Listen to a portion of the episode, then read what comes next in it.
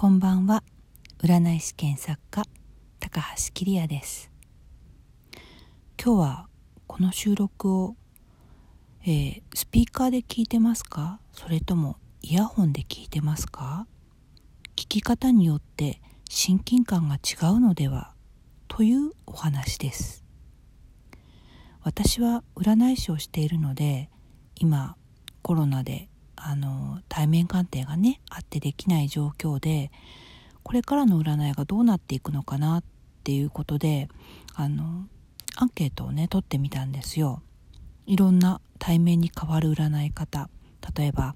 オンライン鑑定それから電話鑑定チャット鑑定メール鑑定っていろいろな方法があるんですけどその中であの順番としてはやっぱり対面がね一番あの望ましいしこうベストお互いにあのどういう気持ちも伝わりやすいしベストっていう結果になったんですけどあのそれに次ぐものがねあのオンラインかなって思ってたんですけどオンラインっていうのは顔も見えるし声も聞こえるしで意外とですねあのオンラインじゃないこの音声だけの電話っていうのがねこうあの占ってもらう側も占う側も支持が高かったんですね。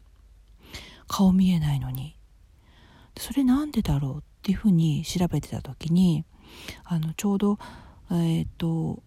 テレビ電話まあオンラインもテレビ電話みたいなもんですからテレビ電話よりも音声だけの電話の方がお互いの親近感がこう強いというかそういうデータをこうテレビで言ってたのを見ましてえ本当かいな？まあほんまかいなテレビでねやってたんですけどね。でちょっと調べてみたら確かにそういうね研究結果があるんですね。でよくよく考えてみるとやっぱりこの確かに私自身も例えばこう、えイヤホンで音楽を聴いたり声を聞いたりこういうラジオとかのね特に深夜放送とかですねそういうのを聞いたりする時にこう喋ってる人と自分とも本当に1対1のようなすごくやっぱり近さを感じていたなっていうふうに思いましてそれがねそのスピーカーで聞いてるつまりあのテレビ電話みたいにしてスマホをね顔の前に置いてあのスピーカーで聞いてる時とイヤホンもしくは電話のように耳に当てて耳のすぐそばで聞いてる時とでちょっと違うんじゃないかなと思ってただそれに関するデータはまだちょっと見つけられていなくて電話とねあのオンラインテレビ電話でもオンライン対面でもそれってやっぱりどういうふうに違うのかなってあの占いする時ってそのお互いの気持ちの距離とかってやっぱりすごく大事なんですよね。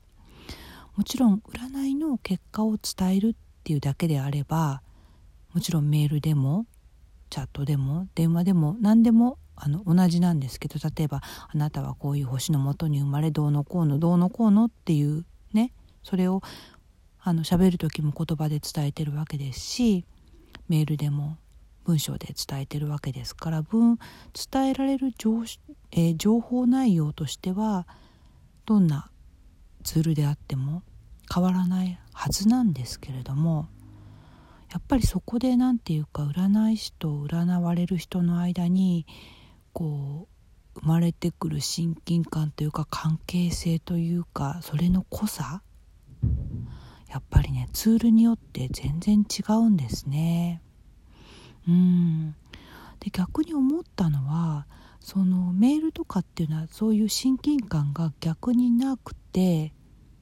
手書きのメールとかまた別お手紙とかねまた別だとは思うんですけど逆になくて距離感があるところがこう何て言うか冷静に受け取れる良さっていうのもまたあるんですね。だからもちろん一方的にねあの親近感が近いほどいいっていうわけではないんですけれどもただそういう伝え方によって違うんだなって思った時にラジオとかってどうやって聞いてんのかなって思って、うん、あの特にあの深夜ラジオとかね私も昔学生の頃かな。聞いたりねしててやっぱりそういう本当に夜ラジオの音声をこう一人で聞いたりするのとあと例えば昼間あの明るい中でスピーカーフォンで聞きながらお掃除したり家事をしたり何か仕事をしたりしてるっていうのと確かに、うん、受け取る側のこう受け取り方も全然違うかなって思いました。うん、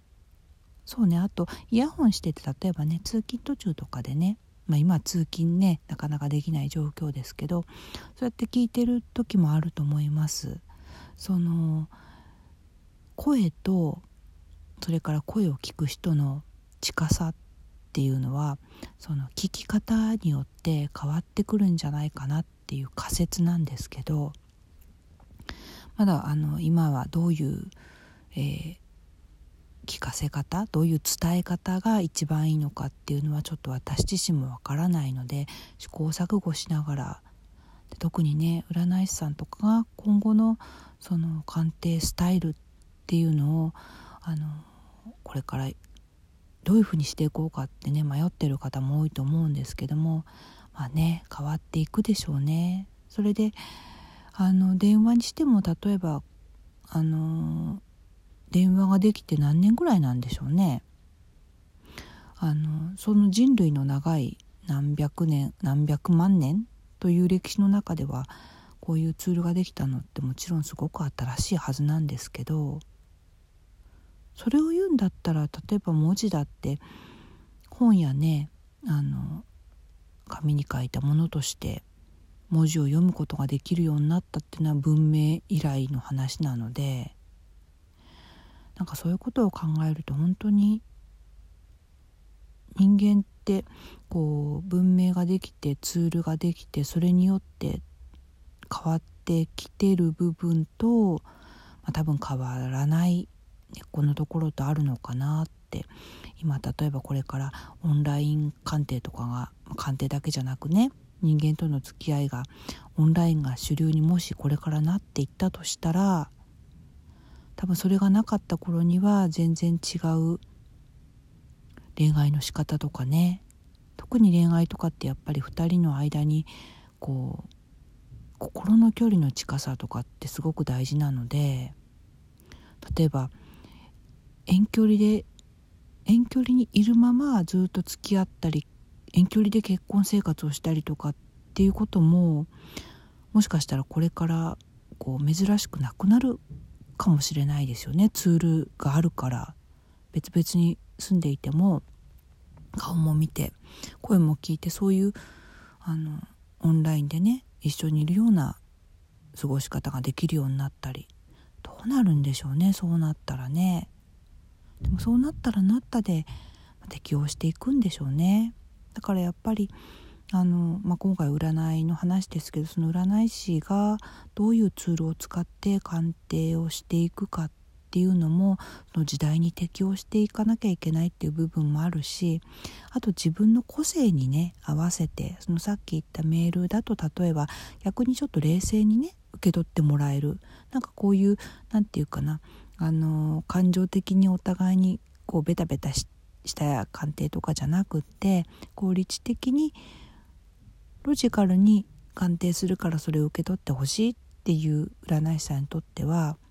あのチャットとかメールとかそれからあのオンライン鑑定とかでもねあの変にこう耳元で声を聞くとかじゃなくてその方がいいかもしれないです。その自分の鑑定スタイルとか特徴とかそういったものによって合う鑑定方法も違ってくるのかなって思います。だからこれを聞いてくださってる占い師さんだけじゃなくてその占いを受ける側の方も例えばあの占い師の先生に占ってもらう時にいろんな鑑定方法で受け付けてるけどどれがいいのかなっていう時に自分が何かこう受け取った時に、こう一番しっくりくるのがいいんじゃないでしょうかね。それはその時の気持ちによってもね変わってくると思います。だから私自身もあのブログとかで書くこととこうやって喋ってラジオで伝えたいなって思うことねやっぱりねやってみて思ったんですけどね。違いますね。うん、だから今回はこうやってちょっとラジオでどういうふうに聞いてるのかなっていうことをあの聞いてみたくてそういうことをテーマにしてみました。ということで今回のラジオはあラジオの最後の言葉をなんか考えようと思ってたんだけど忘れちゃった、えー、高橋キリアのグダグダラジオ今日も聞いてくださってありがとうございました。また次回は、えっと、ゲストをあの呼んで、えー、番組作っていきたいと思います。じゃあおやすみなさい。